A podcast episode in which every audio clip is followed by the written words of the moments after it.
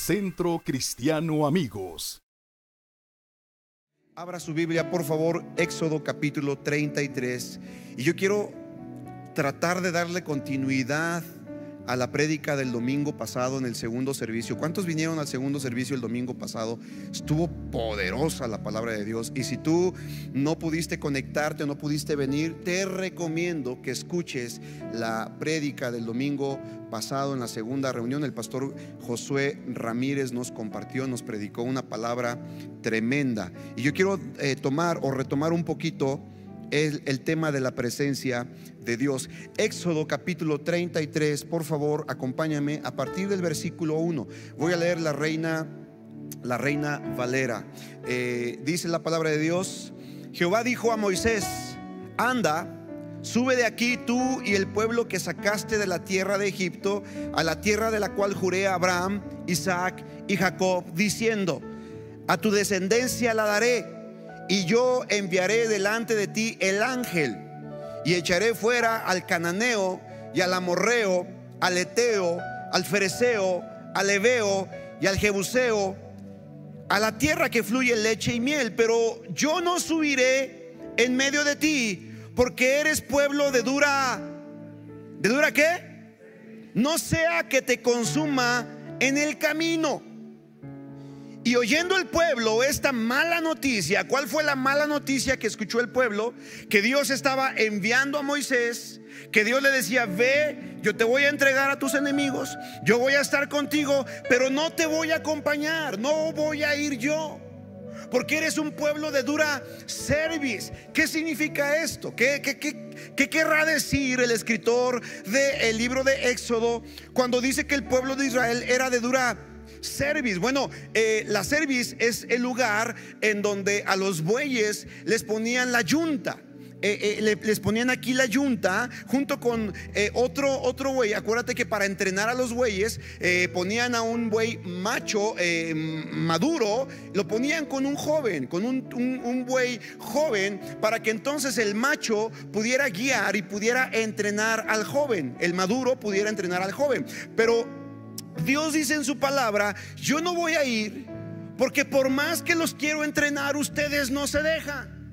Son duros, son rebeldes. Y si yo los acompaño, entonces los puedo destruir, porque ustedes no se dejan guiar por mi espíritu. ¿Cuántos saben que la sociedad está igual?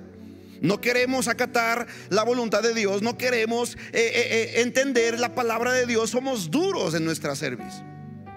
Y luego dice, verso 5, porque Jehová ha dicho a Moisés, di a los hijos de Israel, vosotros sois pueblo de dura cerviz. En un monte subiré y en medio de ti y te consumiré. Quítate pues, en un momento, perdón, quítate pues ahora tus atavíos para que yo sepa lo que he de hacer. Entonces los hijos de Israel se despojaron de sus atavíos desde el monte Oreb. Y Moisés tomó el tabernáculo y lo levantó lejos, fuera del, del campamento, y lo llamó el tabernáculo de reunión. Y cualquiera que buscaba a Jehová salía al tabernáculo de reunión que estaba fuera del campamento. Y sucedía que cuando salía Moisés al tabernáculo, todo el pueblo se levantaba y cada cual estaba en pie a la puerta de su tienda y miraban en pos de Moisés hasta que él entraba en el tabernáculo. Cuando Moisés entraba en el tabernáculo, la columna de nube descendía y se ponía a la puerta del tabernáculo. Y Jehová hablaba con Moisés.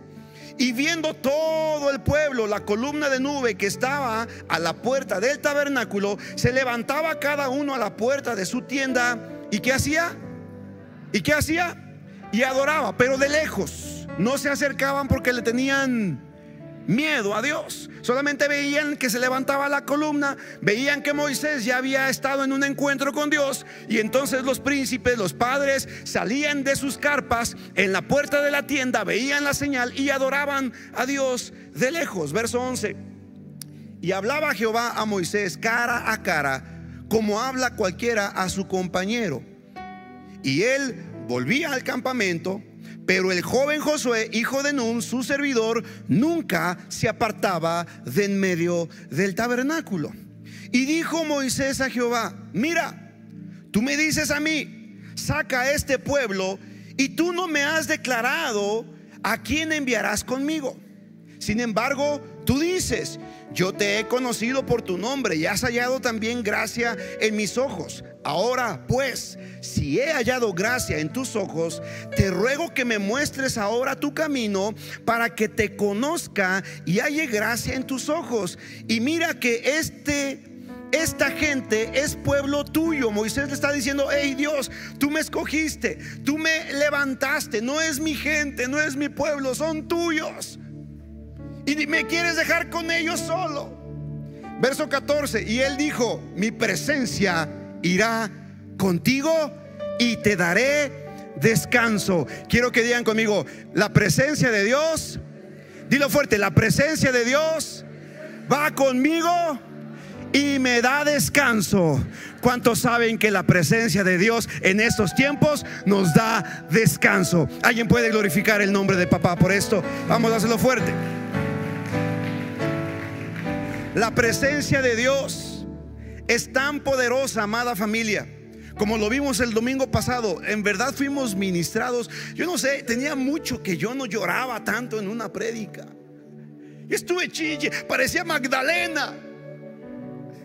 De, por sí que me jacto que no soy tan chillón, solamente en la presencia de Dios eso, yo me desbordo, ahí sí yo lloro, eh, me suelto el, cabello, yo creo que por eso ya quedé bien pelón. Pero tenía mucho que no lloraba en la presencia de Dios.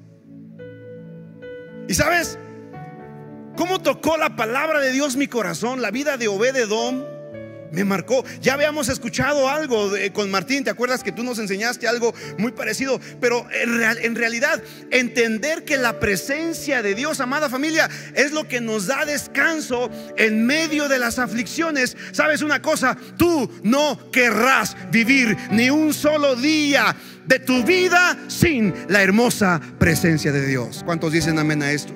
Ahora, la Biblia nos provee de inagotables ejemplos de cómo, cómo la presencia del Señor reviste de poder al pueblo que vive para Él. ¿Sabes? Cuando tú y yo somos amantes de la presencia de Dios, cuando deseamos la presencia de Dios, cuando buscamos la presencia de Dios, entonces Dios nos reviste, Dios nos da de su poder, Dios nos da de su gracia y aún en medio de la más terrible dificultad, tú y yo podemos tener descanso. Y cierto no eso es lo que esta nación necesita. Cierto, no esto es lo que este mundo necesita. Necesita el descanso de Dios. Ahora, uno de los ejemplos más poderosos de la manifestación de la presencia de Dios es la vida de Moisés. Porque la Biblia dice, ponme atención acá por favor, es importante, la Biblia dice que Dios hablaba con Moisés cara a cara. ¿Te imaginas? Así como cuando tú hablas con tu esposa, con tu esposo, con tu amigo, cara a cara. Así Moisés hablaba con Dios. Ahora yo quiero preguntar, ¿cuántos quisieran hablar así con Dios el día de hoy? Levante su mano. ¿Sabes que es posible? Por medio del Espíritu Santo, tú y yo podemos hablar cara a cara con papá. Entonces, es uno de los claros ejemplos de la presencia de Dios en la Biblia. Moisés el gran libertador del pueblo de Israel, aquel que fue llamado después de ser tartamudo, había sido un asesino, estaba escondiéndose, estaba huyendo de su pasado. Y aún así Dios tuvo misericordia de él, lo escogió para librar a su pueblo. Te tengo noticias. Si Dios pudo escoger a un asesino, si Dios pudo escoger a un presumido, si Dios pudo escoger a un tartamudo, ¿tú crees que no te escoja a ti y a mí para sus propósitos, para sus proyectos? Por supuesto que sí. Si Dios miró a Moisés y lo usó, Dios también te puede usar a ti si decides estar en su presencia. Alguien puede glorificar el nombre del Padre. Vamos, exáltale. En esta ocasión encontramos como Moisés, después de que sacó al pueblo, ya estaban en, el desierto y ah, vaya que era un pueblo bien rebelde. Tú puedes chutarte todo el Antiguo Testamento y te darás cuenta que el pueblo de Israel era un pueblo bien difícil. ¿Cuántos ya se dieron cuenta de eso? Voltea con tu vecino y dile, no serán tus parientes. No vendrás del pueblo de Israel. No serás como que por ahí, hijo de alguno de estos, ¿verdad? Bien rebelde, bien necio, bien cabezones, Dios les decía una cosa y estos hacían otra cosa. ¿Recuerdas la ocasión cuando Dios les prometió maná del cielo? Les dijo el Señor, ¿saben qué muchachos? Ustedes podrán ir seis días, pero el séptimo no vayan. El séptimo quédense en su casita, en su campamento. Pero lo que recojan el, sexto día les va a aguantar para el sexto y el séptimo. No se preocupen. Y ahí van los cabezones. Y van. Y el séptimo día también salía. A ver si encontraban maná. Eran un pueblo bien rebelde. Así como muchos de los que nos están viendo en este momento. Ay, jole. Pero mira, Moisés estaba convencido. Digan conmigo, convencido no, dígalo más fuerte, convencido que si la presencia de Dios no iba con él, entonces sería inútil intentar nada. Tú y yo debemos de tener la misma actitud, Javier. Sin la presencia de Dios es inútil intentar algo.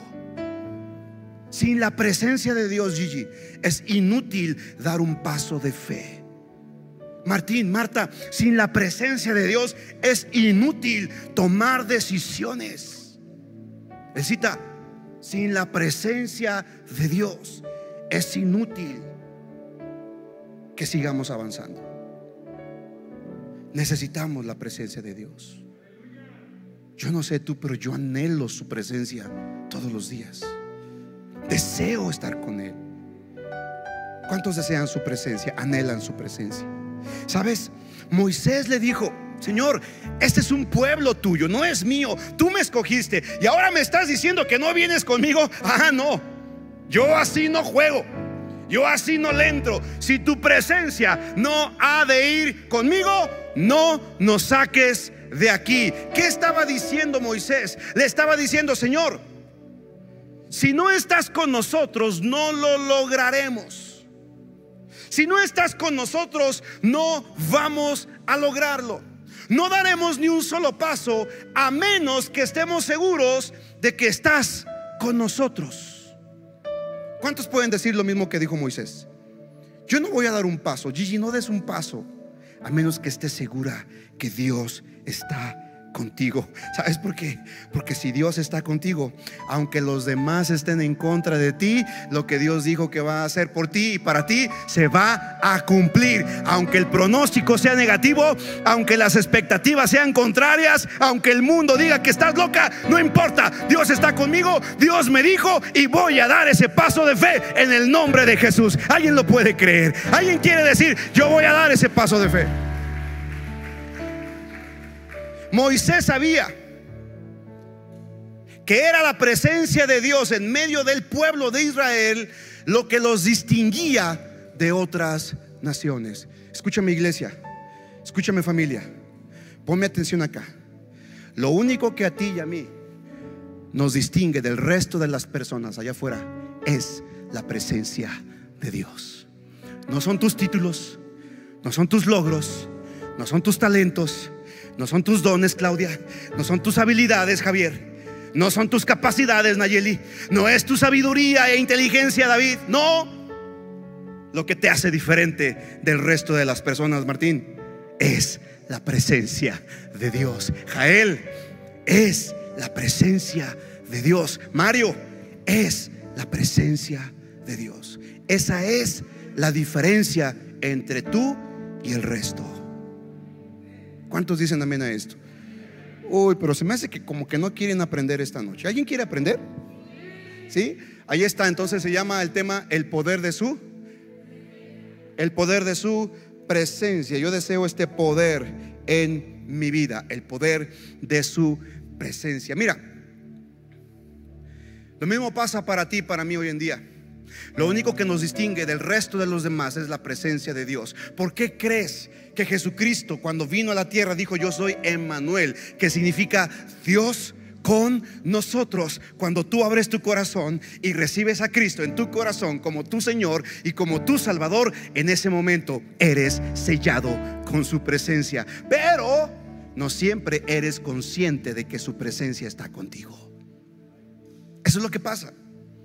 La presencia de Dios está ahí, pero no siempre somos conscientes.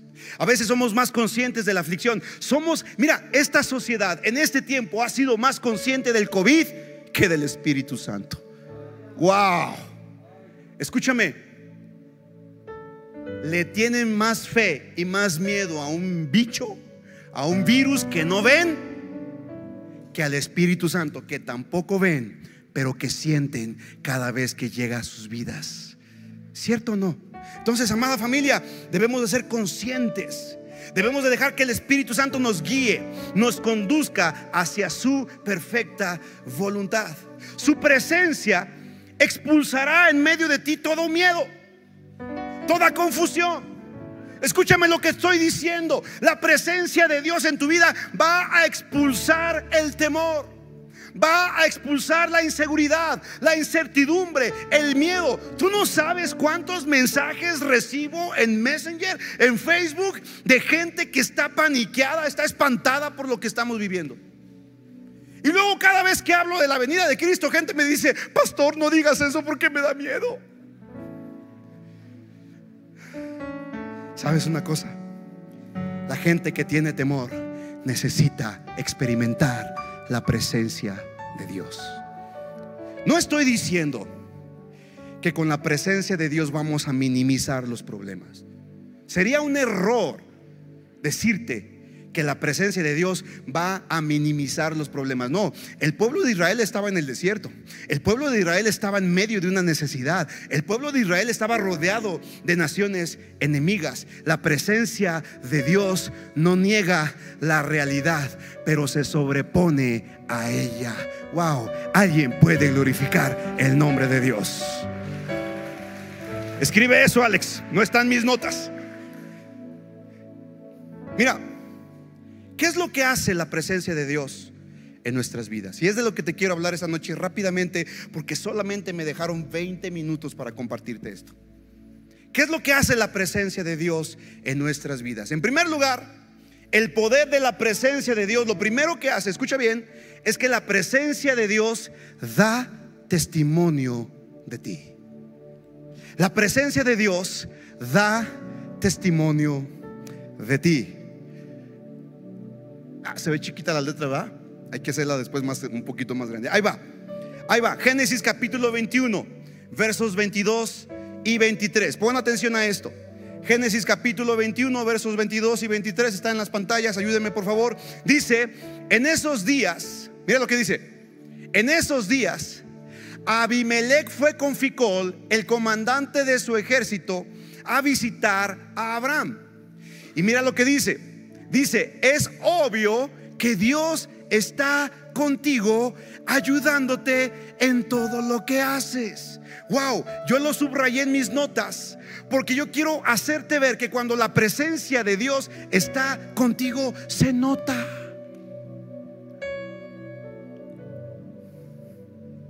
Se nota. Mira, ¿sabes cómo se nota la presencia de Dios cuando estás contigo?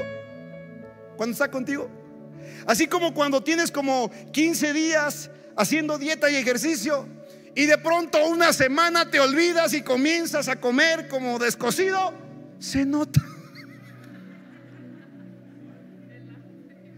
No puedes ocultarlo. No puedes evitarlo. Y cuando la presencia de Dios está contigo, se nota.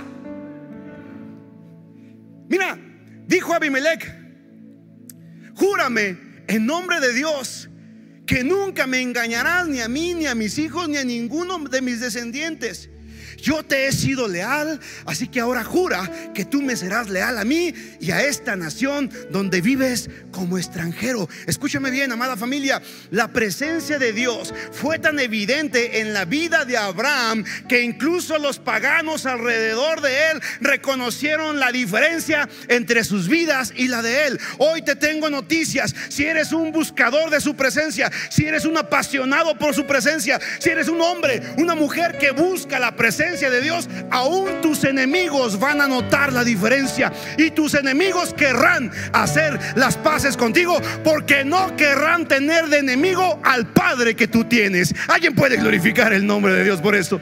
Oh, vamos, hazlo fuerte. Uh. Wow. este pagano rey le dijo, hay algo diferente en ti, Abraham. Yo te pregunto, ¿la gente nota la diferencia en ti? ¿La gente te ve que, eres diferente? ¿Que hablas diferente? ¿Que opinas diferente? ¿Que abrazas diferente? La gente siente tu abrazo diferente. La gente siente tus palabras diferente. O eres exactamente igual que el resto de las personas. ¿Cuántos aquí se han encontrado con personas en el trabajo, en la calle, en donde sea? Y que en cuanto tienes trato con él o con ella, tú dices, mm, este es cristiano. Este es cristiano. ¿Cuántos han? A ver, ¿cuántos? Levante su mano. Y luego le preguntas, le dices, oye, ¿eres cristiano? Y te dice, sí, ¿cómo supiste? Ah, pues por el pescadito que tienes atrás de tu carro. ¿Sabes? Hay gente que tiene su carro más cristiano que él o que ella. ¿Cierto o no? El carro es cristiano, pero él no. ¿Ha conocido gente así? ¿Por qué cree que yo no le pongo el sticker de amigos a mi carro? Pero hay otros que dan testimonio. Yo, yo conozco a Gina. Gina tiene su carro tapizado de, de, versículos bíblicos. Usted va al estacionamiento aquí en la calle y sale y encuentra el carro de Gina y dice, ay, ese es el carro de Gina. Ya tiene, tiene stickers por todos lados, pero eso le ha ayudado para compartir de su fe con otras personas.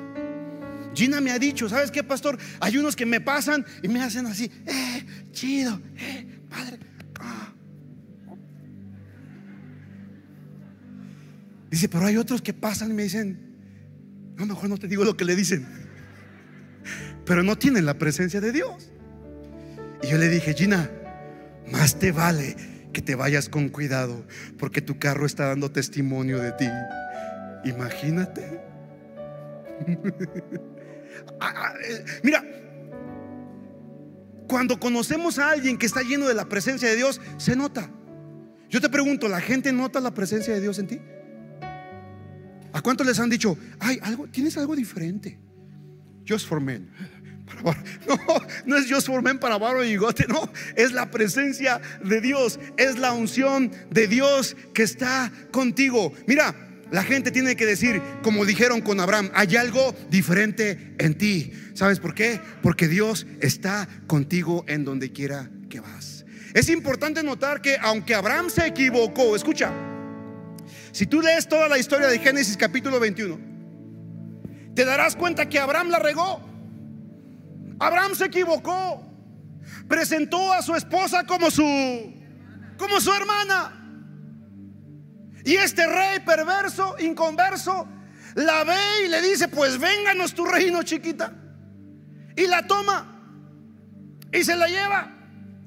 Y Abraham no dijo, ¿se equivocó? Vamos, ¿se equivocó? Sí, la regó, cometió un error. ¿Su esposa le reclamó? No. Esto es lo que tenemos que aprender en damas.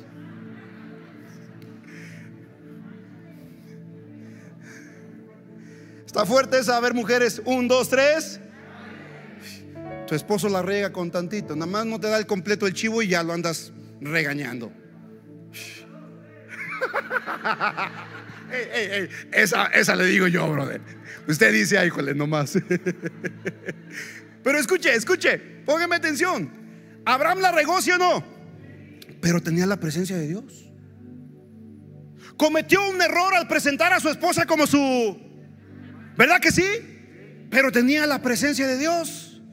Escúchame, ponme atención acá. La presencia de Dios no nos libra de cometer errores, pero sí nos libra de sus consecuencias. Cuando tú vives en la presencia de Dios, a lo mejor te puedes equivocar. Ahora, es muy diferente un error a un pecado. Todos aquí cometemos errores, ¿cierto o no? Levante su mano. ¿Cuántos han cometido algún error? Ok, cuando tú cometes un error, estás en la presencia de Dios. Si vives en la presencia de Dios, Dios te puede librar de las consecuencias. Por eso toda decisión que tomes asegúrate de que esté bajo la presencia de Dios. Escucha, si caminamos a la luz de su presencia, si caminamos a la luz de su presencia, nuestros errores se convertirán en faltas, por supuesto. Pero si estamos en su presencia, estos errores no acabarán con nuestro destino. A final de cuentas, Abraham la regó, entregó a su esposa, pero Dios lo cubrió porque la presencia de Dios iba con él.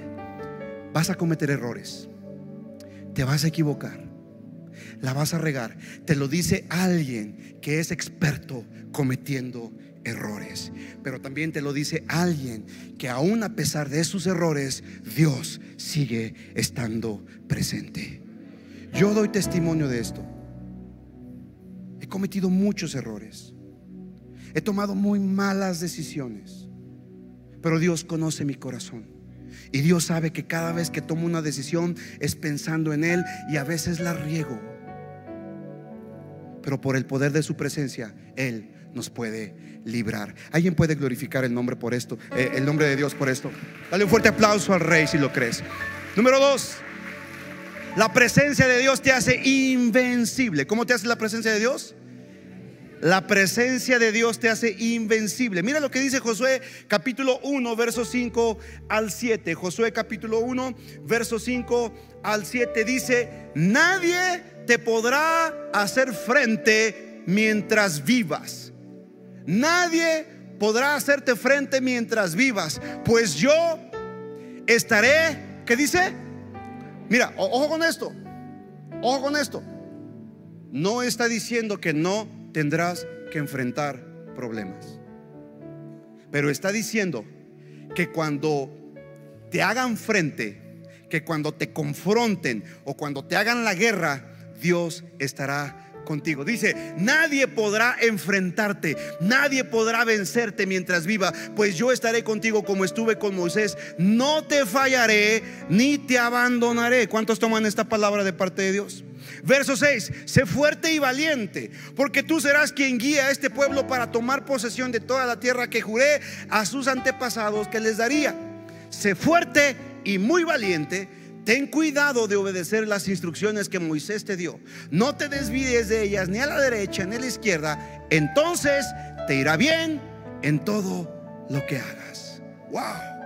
¿Cuántos desean esta promesa de parte de Dios para sus vidas? Pero ¿qué dice? Que te esfuerces y seas valiente. No temas ni desmayes, porque el Señor tu Dios estará contigo en donde quiera que vayas. Mira, Dios prometió a Josué Dios le prometió a Josué que ningún enemigo prevalecería contra él cuando su presencia estuviera con él. Cuando el Espíritu de Dios está contigo, cuando el Espíritu de Dios está con nosotros, podemos ser fuertes y valientes porque confiamos en su promesa de que irá con nosotros en todos nuestros caminos. ¿Está de acuerdo conmigo? ¿Cuántos están aprendiendo algo esta noche? Entonces, número dos, la presencia de Dios nos hace invencibles. ¿Qué significa esto, amada familia? Escúchame, no te vas a ir de esta tierra hasta que termines tu asignación. Escucha lo que estoy hablando. No te irás de aquí por el COVID. No te irás de aquí por una mala enfermedad.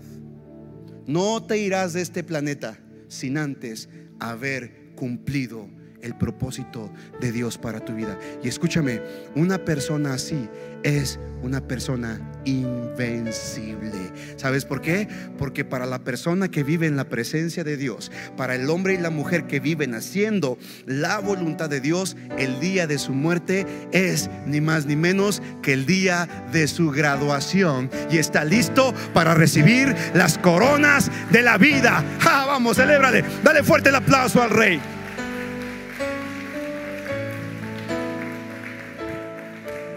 Martín, fortalécete con esas palabras, amado. Perdiste a tu padre, es cierto. Tu padre cumplió con su asignación. Terminó el propósito que Dios tenía para su vida. Y ahora está recibiendo el título de graduación que le dice, bien, buen siervo y fiel. En lo poco fuiste fiel, en lo mucho te pondré. Entra en el gozo de tu Señor. Escúchenme, los que han perdido familiares, que son cristianos, ¿sabes una cosa? El COVID no se los llevó. El Señor los llamó a su presencia. Y ellos ya están recibiendo los honores, los galardones que están preparados para ellos por la eternidad. ¿Cuántos dicen amén a esto? ¿Cuántos pueden glorificar el nombre de Dios por esto? Vamos, dale un fuerte aplauso. Número tres. Ya casi termino. Número tres. La presencia de Dios cambia tu identidad. Wow. La presencia de Dios cambia qué? Tu identidad. Cuando tú te conectas con la presencia de Dios, entonces tu identidad es transformada. Dejas de ser, escúchame bien, ponme atención, dejas de ser hijo del diablo dejas de ser un perdedor, dejas de ser una víctima, dejas de ser un fracasado, dejas de ser una persona sin futuro y sin propósito. Y cuando te encuentras con la preciosa presencia de Dios, entonces te conviertes en el hijo del rey de reyes, el señor de señores. Tu identidad cambia, tu nombre queda inscrito en el libro de la vida y ahora puedes estar seguro que eres un hijo de Dios profundamente amado totalmente aceptado, altamente favorecido. Vamos, dale fuerte el aplauso al rey si tú lo crees. Nuestra identidad es cambiada. Así que si tú te sientes un don nadie, si tú dices, pastor, yo no tuve ningún estudio, ninguna preparación, ninguna carrera, no tengo nada, no te preocupes. No te preocupes. Allá en el cielo no habrá abogados, no habrá arquitectos, no habrá ingenieros, no habrá pastores, apóstoles, profetas, evangelistas, maestros. Ningún título que hay en la tierra habrá en el cielo. El único título que realmente será el más importante será el título de hijo e hija de Dios. Y para ese, todos los que hemos creído en Él calificamos. Así que dale un fuerte aplauso al Rey de Reyes.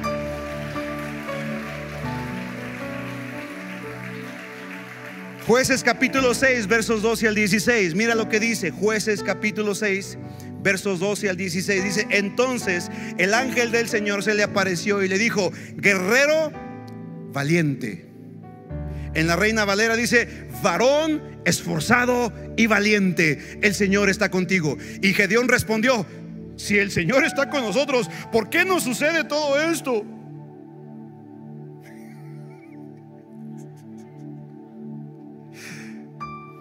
¿Y dónde están todos esos milagros que nos contaron nuestros antepasados? ¿Acaso no dijeron, el Señor nos sacó de Egipto, uy, uy, uy? No. Pero ahora el Señor nos ha abandonado y nos entregó en manos de los madianitas. Entonces el Señor lo miró y le dijo, mira, le dijo, ve con la fuerza que tienes y rescata a Israel de los madianitas. Yo soy quien te envía más débil, eh, yo soy quien te envía. Pero Señor, respondió Gedeón, ¿cómo podré yo rescatar a Israel? Mi clan es el más débil de toda la tribu de Manasés y yo soy el, el de menor importancia en mi familia. Ve nada más qué concepto tenía de sí mismo Gedeón. Esa está buena. En lugar de decir, ay Gedeón, pon tu nombre, ¿verdad? Ay Omar, ay Javier. Y mira, Mira lo que dice. Ahí se estaba echando al piso de Gedeón, ¿verdad? Se estaba azotando. Mi clan es el más débil de la tribu de Manasés y yo soy el de menor importancia en mi familia. Y el Señor le dijo, yo estaré contigo y destruirás a los madianitas como si estuvieras luchando contra un solo hombre. Wow, ¿cuántos dan gloria a Dios por esto? ¿Cuántos glorifican el nombre de Dios por esto? Mira, Dijo Gedeón, Jehová está conmigo, contigo, varón esforzado y valiente. Ve con esta tu fuerza y salvarás a Israel. Ahora, ¿cuál era la fuerza de Gedeón? Porque se le presenta el ángel de Jehová. Y acuérdate, cada vez que la Biblia hace referencia en el Antiguo Testamento del ángel de Jehová, es una epifanía. Se está refiriendo a la manifestación de Jesucristo en el Antiguo Testamento. ¿Me sigues? Cada vez, la mayoría de las veces, no en todas, pero la mayoría es el ángel de Jehová, es la misma persona de Jesucristo. ¿Está aquí? Ahora, cuando le dice el ángel, ve con esta tu fuerza. ¿Qué le estaba diciendo realmente el ángel? ¿Cuál fuerza? Si Gedeón se estaba escondiendo. Entonces, ¿con cuál fuerza contaba? Ni más ni menos que con la fuerza del ángel de Jehová. Le está diciendo, Gedeón, ve ahora con esta tu fuerza porque yo soy quien te envía, yo soy tu fuerza, yo soy tu poder. Y cuando yo esté contigo y mi presencia esté contigo, pelearás contra los madianitas como si estuvieras peleando con un solo hombre. Cuando sientas que ya no tienes fuerzas, búscalas de Dios. Cuando sientas que ya no puedes, qué bueno Dios te mira y dice, ya, ya dejaste de luchar, ya dejaste de patalear, ya dejaste de llorar y hacer tu berrinche, ya, ya puedo entrar, ok, ahora vengo yo y Dios extiende su mano y con su fuerza te saca de la angustia, te saca de la opresión, te saca de la adversidad. Celeste, deja de pelear con tu fuerza, hija, y deja que el Señor pelee por ti tus batallas. Jabo, deja que el Señor pelee por ti tus batallas. Ve con esta tu fuerza. ¿Cuál fuerza? La fuerza de Jehová de los ejércitos, la fuerza del poderoso de Israel. Esa fuerza es la presencia de Dios. Aunque Gedeón se consideraba a sí mismo como un cobarde, como un medroso, Dios lo llamó un poderoso hombre valiente. ¿Por qué? Porque el Señor quería probar lo que una persona puede hacer cuando su presencia está con él. ¿Sabes? Deja que la presencia de Dios esté contigo y entonces verás de lo que Dios es capaz de hacer por medio de ti. Alguien puede glorificar el nombre de Dios. Vamos, exáltale.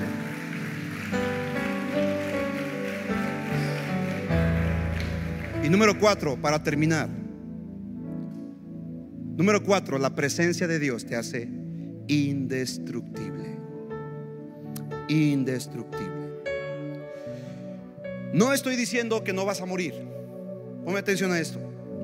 Bueno, si Cristo viene antes, que yo creo que eso es lo que va a ocurrir, esta generación no verá la muerte.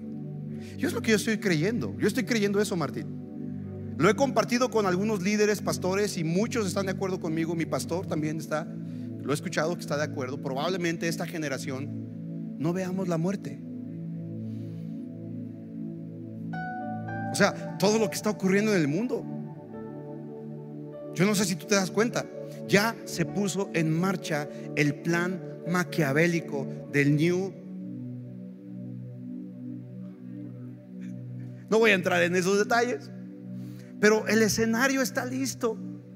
Ya está preparado el telón para que se corra. Pero te tengo noticias. Porque antes de que se manifieste el hijo de perdición, antes de que venga todas estas cosas, la Biblia dice que la iglesia será tomada y será llevada a la presencia de papá. Y tú y yo vamos a estar en la presencia del Padre cuando aquí en la tierra va a haber un zafarrancho que no se lo deseo a nadie. no se lo deseo a nadie. La Biblia enseña que eso será la gran tribulación. Y estamos listos. ¿Ves lo que está ocurriendo en Israel? Ve lo que está ocurriendo con Estados Unidos, aquí en México, todo lo que estamos viviendo.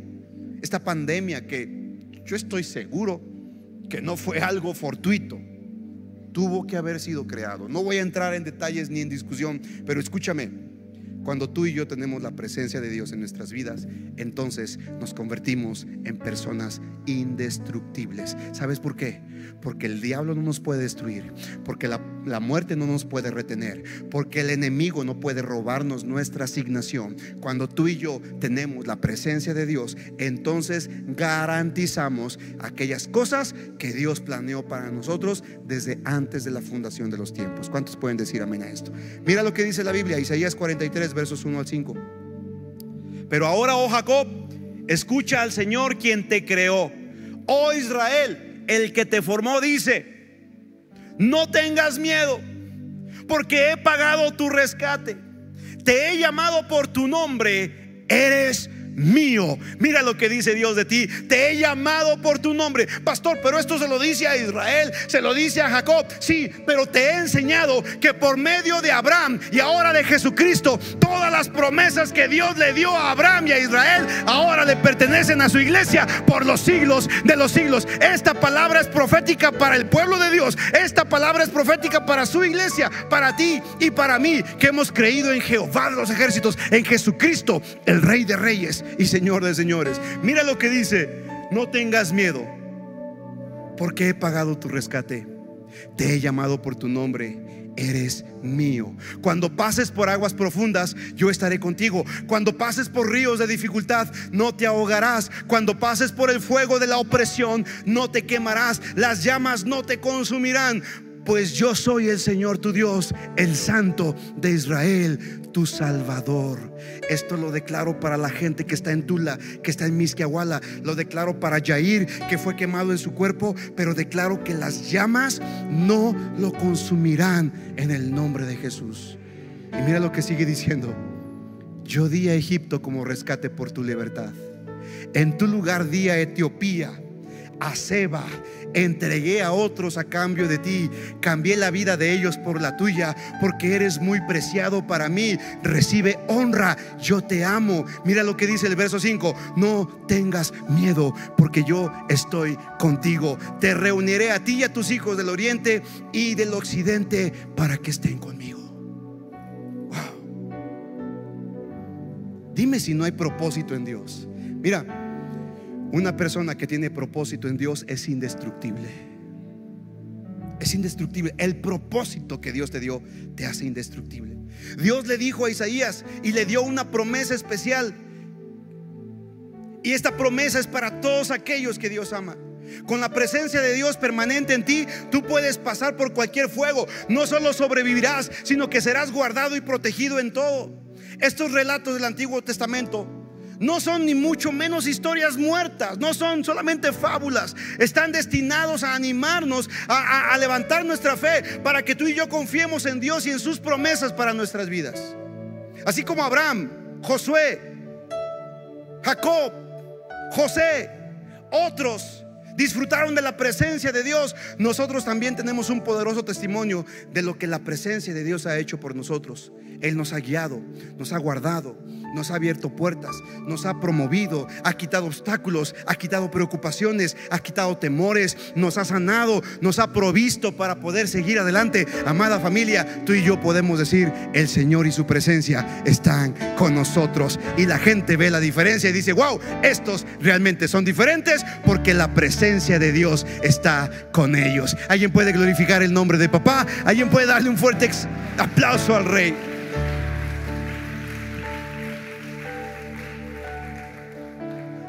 Yo no sé tú. Pero lo que yo más anhelo es la presencia de Dios. ¿Sabes? Podemos tener tiempos de alabanza extraordinarios. Podemos tener predicaciones gloriosas. Incluso pudiéramos tener anuncios fascinantes y extraordinarios. Pero si no estuviera la presencia de Dios, nada de eso tendría sentido.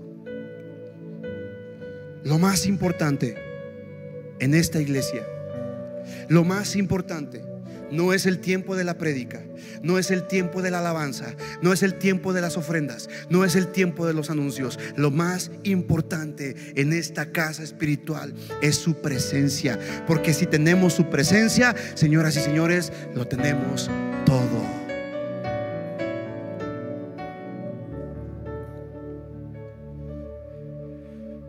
Quiero que te pongas en pie, por favor.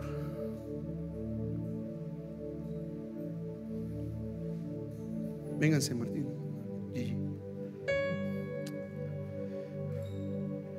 Wow, hasta parece un domingo en la mañana. Se me hace que hay más gente el miércoles que el domingo en la mañana. Wow. Hace muchos años, Javier,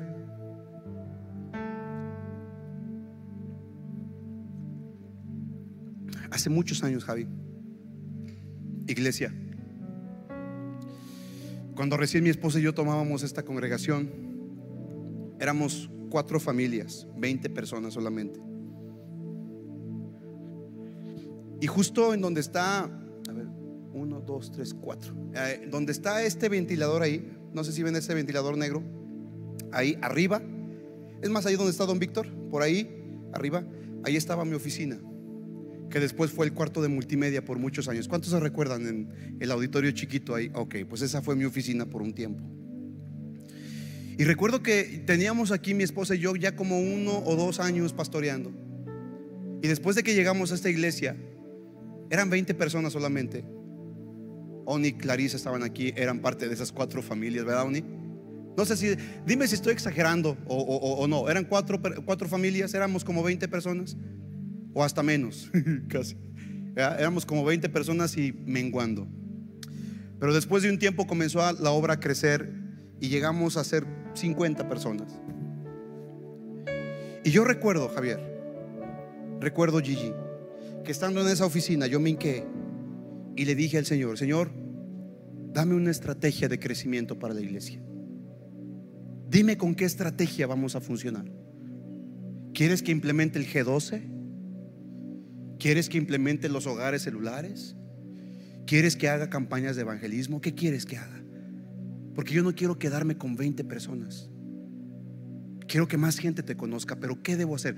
Dime qué estrategia, dime qué método usar. Hmm. ¿Y sabes qué fue lo que me respondió el Señor? Bien simple.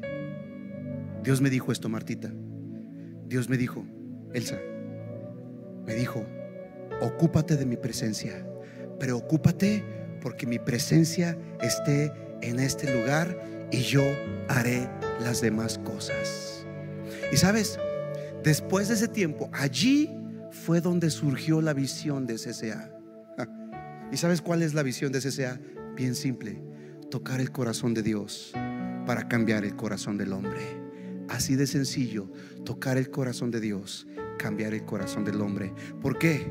Porque tocar el corazón de Dios tiene que ver con anhelar su presencia. ¿Qué es lo que queremos en esta casa? Queremos su presencia. ¿Qué es lo que anhelamos en este lugar? Queremos su presencia. Hoy, después de 15 años, somos más de 500 personas y somos más de 10 iglesias por la gracia y la gloria de Dios. Para la gloria y para la honra de papá.